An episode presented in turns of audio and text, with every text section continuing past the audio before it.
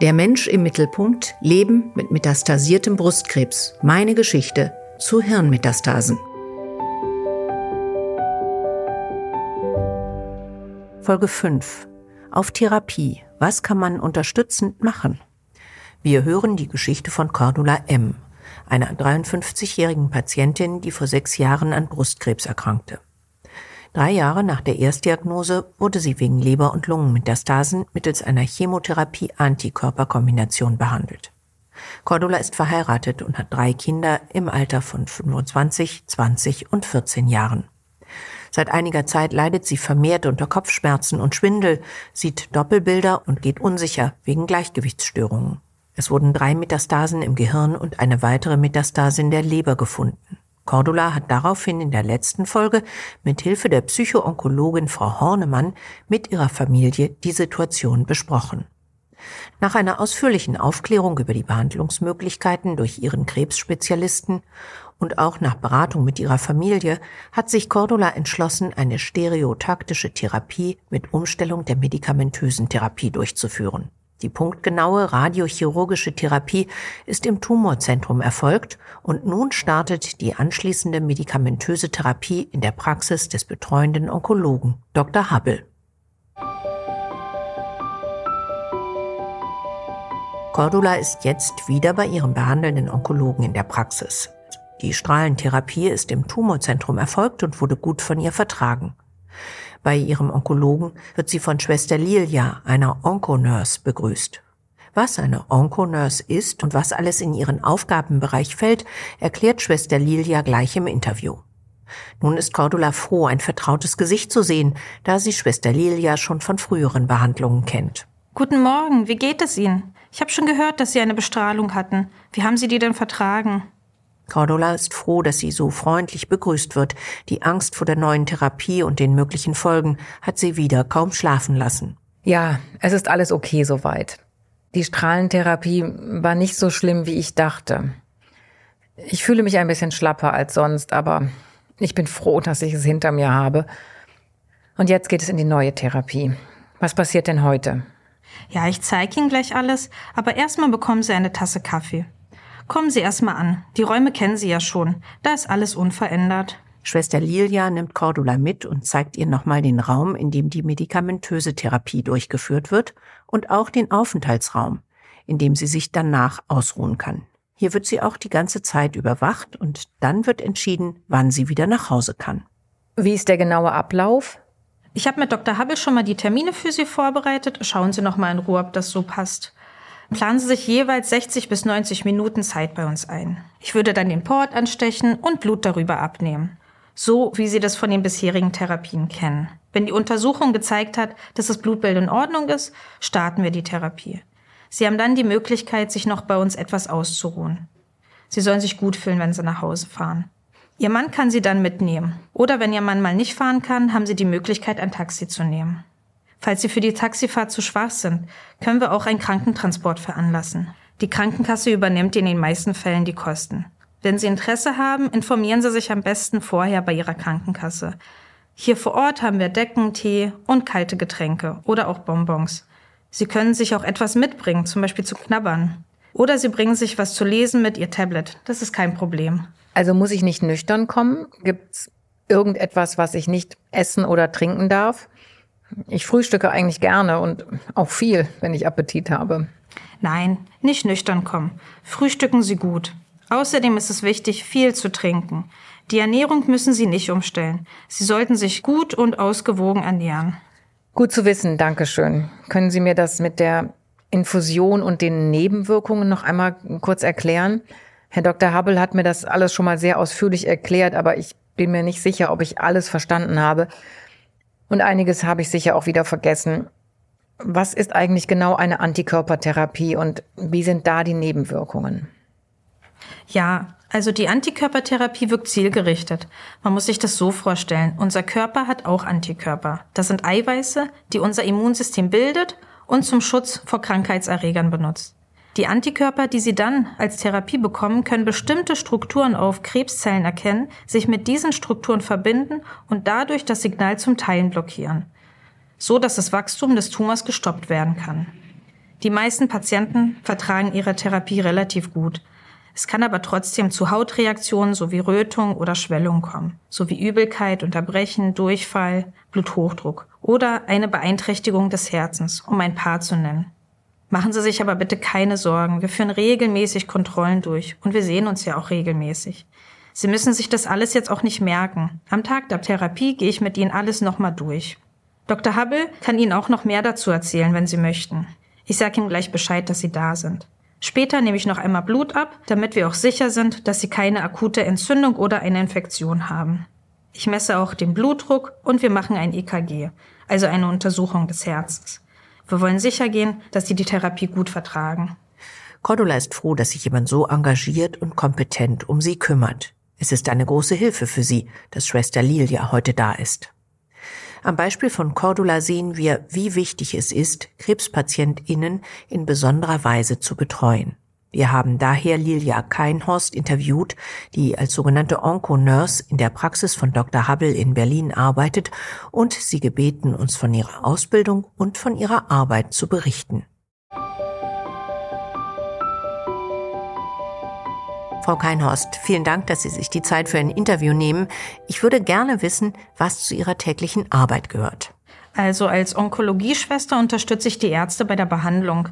Meine Aufgabe ist vielseitig. Ich ähm, verabreiche Medikamente sowie Chemotherapien, Antikörper.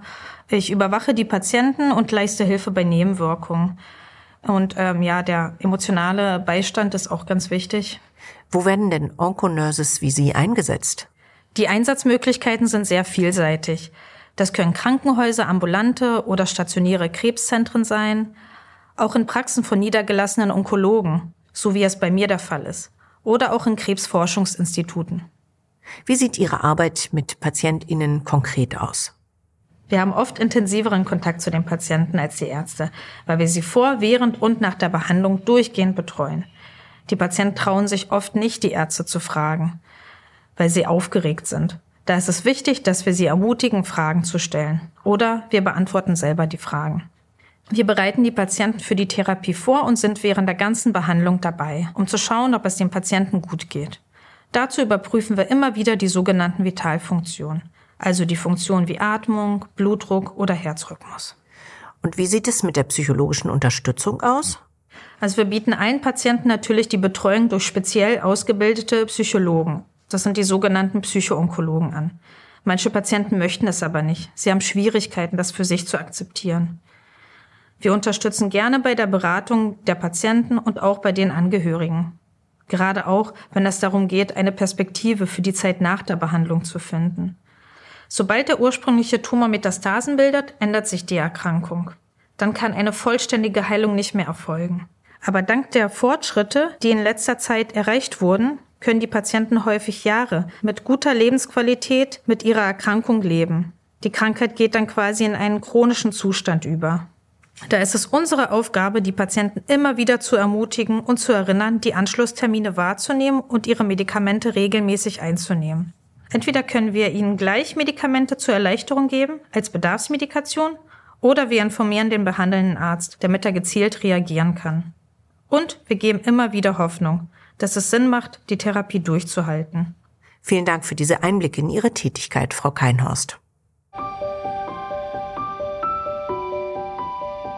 Dr. Hubble, der Onkologe, kommt zu Cordula, um ihr die bevorstehende medikamentöse Therapie noch einmal zu erklären und ihre Fragen zu beantworten. Er schlägt vor, dass sie sich nochmal mit Frau Dr. Pepke unterhält, um über mögliche unterstützende Begleitmaßnahmen zu sprechen.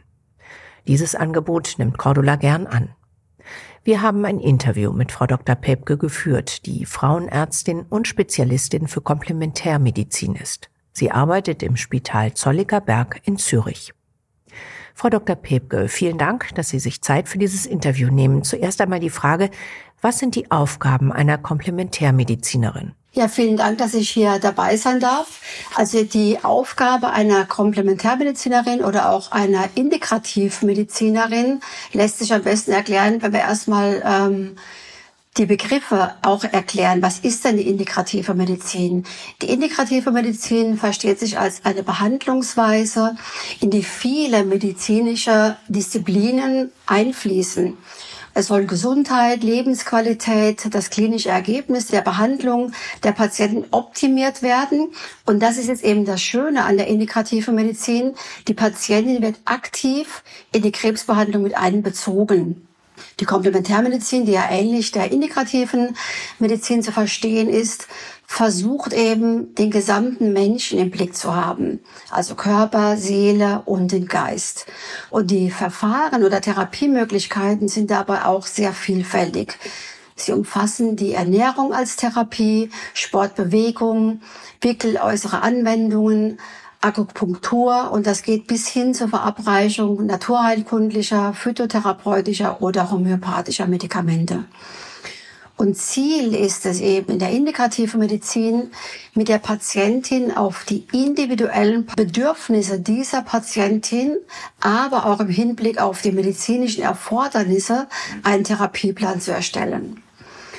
Und was da auch wichtig ist, gerade in Bezug auf onkologische Patientinnen, dass die integrative oder komplementäre Therapie von einem Arzt mit den entsprechenden Zusatzqualifikationen durchgeführt wird in Absprache mit dem Onkologen. Denn was man auch wissen muss, dass natürlich auch bei dem Einsatz von komplementärmedizinischen Medikamenten, also Phytotherapeutika, kann es mitunter auch zu Interaktionen kommen und die müssen wirklich ausgeschlossen werden. Was empfehlen Sie den PatientInnen im Fall von Frau M? Also schön ist bei Frau M ja, dass sie schon mal in ein sehr schönes soziales Umfeld eingebettet ist. Im Hinblick auf die jetzt doch schon fortgeschrittene Erkrankung würde ich immer frühzeitig ein Ernährungsteam ins Boot holen, damit auch eben in Zukunft der Ernährungszustand auf der Patientin auf einem guten Niveau bleibt und dass man auch eventuell Ernährungsstörungen frühzeitig erkennt und die dann auch therapieren kann. Es kommt ja oft zu einem Appetitverlust bei äh, Patienten in einem fortgeschrittenen Stadium. Und da könnte man dann eben zur Appetitsteigerung frühzeitig mit einer Enzianwurzel oder Wermutstee, den man 15 Minuten vor der Mahlzeit trinkt, entgegenwirken. Oder die Einnahme von Bitterelixier oder eben auch Amara-Tropfen. Als weiteres würde ich eher eine Rezeptausstellung zur gezielten Physiotherapie mit Krafttraining am Gerät, äh, um der Müdigkeit vorzubeugen, aber auch um die Muskulatur zu stärken. Zudem würde ich bei ihr äh, Blutspiegelmessungen durchführen für Vitamin D.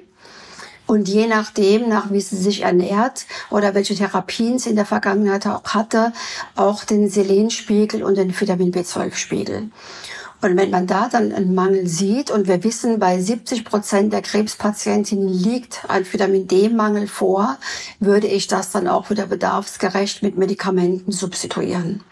Was können Patientinnen wie Cordula M. weiterhin für sich tun, um etwaige Nebenwirkungen erträglicher zu machen oder um den Alltag zu bewältigen?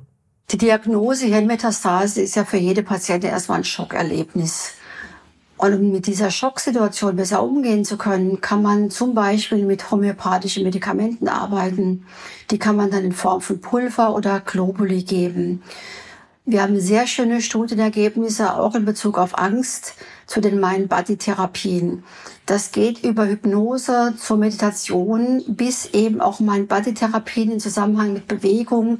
Da wäre dann Qigong zu nennen. Als äußere Anwendung würde ich ja auch empfehlen, zum Beispiel das Anlegen an Schafgaben-Leberwickel zur Müdigkeitsprophylaxe. Bei Schlafstörungen kann man Lavendelfußball am Abend machen. Und Sie sehen jetzt gerade bei den äußeren Anwendungen wird ja sehr schön sichtbar, wie groß und wie individuell dieses ähm, diese komplementären Therapien eingesetzt werden können. Und da ist aber auch nochmal ganz wichtig, dass diese Anwendungen ganz sorgfältig ausgeführt werden und dass die Patientin auch sachgerecht angeleitet wird, wie sie dann diese Anwendungen zu Hause durchführen soll.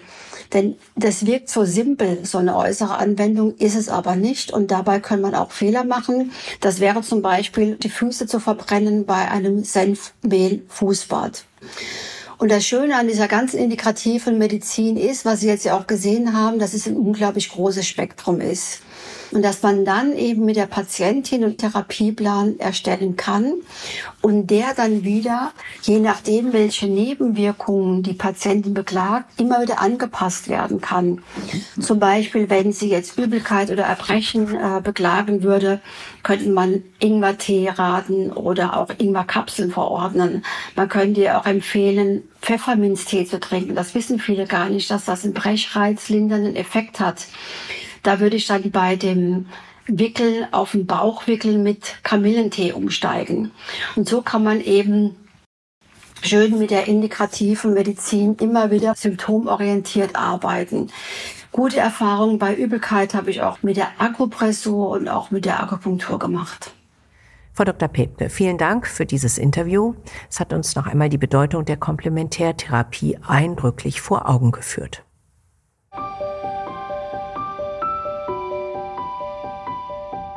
Herr Dr. Habel, wie geht es nach der Therapie für Cordula M weiter? Sobald die medikamentöse Therapie eingeleitet worden ist, kontrollieren wir die Patienten gerade in den ersten Zyklen sehr engmaschig, einfach um zu schauen, wie wird die Therapie vertragen, können wir Dosisanpassungen machen, können wir sonstig äh, Nebenwirkungsmanagement durchführen, um einfach die Therapieverträglichkeit zu optimieren und damit die Lebensqualität für die Patienten hochzuhalten. Ähm, Klassischerweise führen wir nach etwa drei Monaten nach Einleitung einer Therapie eine erste bildgebende Verlaufskontrolle durch. Das bedeutet, wir machen wieder ein MRT vom Kopf und ein CT vom Oberkörper und vom Bauch, um hier den Behandlungserfolg zu kontrollieren. Äh, wenn dann im besten Fall die Metastasen kleiner geworden sind oder gleich geblieben sind, dann wird die Therapie so fortgesetzt. Im weiteren Verlauf muss man das immer sehr individuell mit der Patientin anpassen, wie oft die Patientin Termine bei uns äh, oder bei den Ärzten hat, das ist klassischerweise zwischen drei und sechs Wochen im Rhythmus. Ähm, hierbei geht es darum, einmal der Patientin genug Luft und Raum zu geben, dass sie sich nicht ständig kontrolliert wird, aber gleichzeitig zu überprüfen, dass die Therapie anhaltend wirkt und auch die Nebenwirkungen im Griff sind. Vielen Dank für diese Information. Liebe Hörerinnen, Sie hören die Geschichte einer fiktiven Patientin mit metastasiertem Brustkrebs, die an echte Fälle der hier beteiligten ExpertInnen angelehnt ist. Die ExpertInnen kommen entweder im Gespräch oder im Interview immer wieder zu Wort. In dieser Podcast-Folge waren es Frau Lilia Keinhorst, sie ist Onkonurse in der Praxis von Dr. Hubble, und Herr Dr. Hubble selbst, ein niedergelassener Facharzt für innere Medizin, Hämatologie und Onkologie, also Krebserkrankungen aus Berlin. Außerdem hörten Sie Frau Dr. Päbke, die Frauenärztin und Spezialistin für Komplementärmedizin ist und im Spital Zollikerberg in Zürich arbeitet.